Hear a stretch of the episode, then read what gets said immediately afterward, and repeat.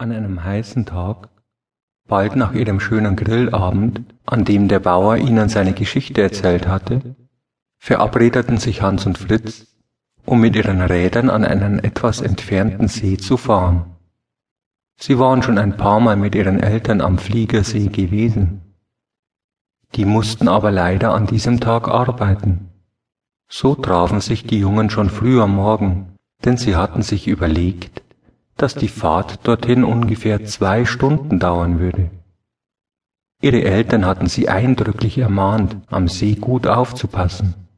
Es gab an dem See zwei Aufsichtspersonen, eine schon etwas ältere Frau und zwei Männer, die ungefähr so alt wie ihre Väter waren. Sie liefen an den Stellen des Ufers, wo oft Kinder zum Schwimmen in den See hineingingen, ihre Runden.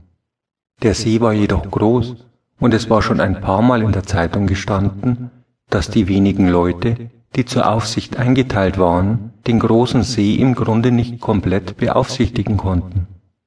Außerdem machten sich ihre Eltern Sorgen wegen der langen, anstrengenden Strecke, die sie mit ihren Rädern vor sich haben würden, und ob die Kraft nach dem Schwimmen dann noch für den Nachhauseweg reichen würde.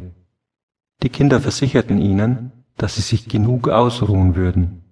Ob sie wirklich daran denken würden, wenn es soweit war, wussten sie noch nicht genau.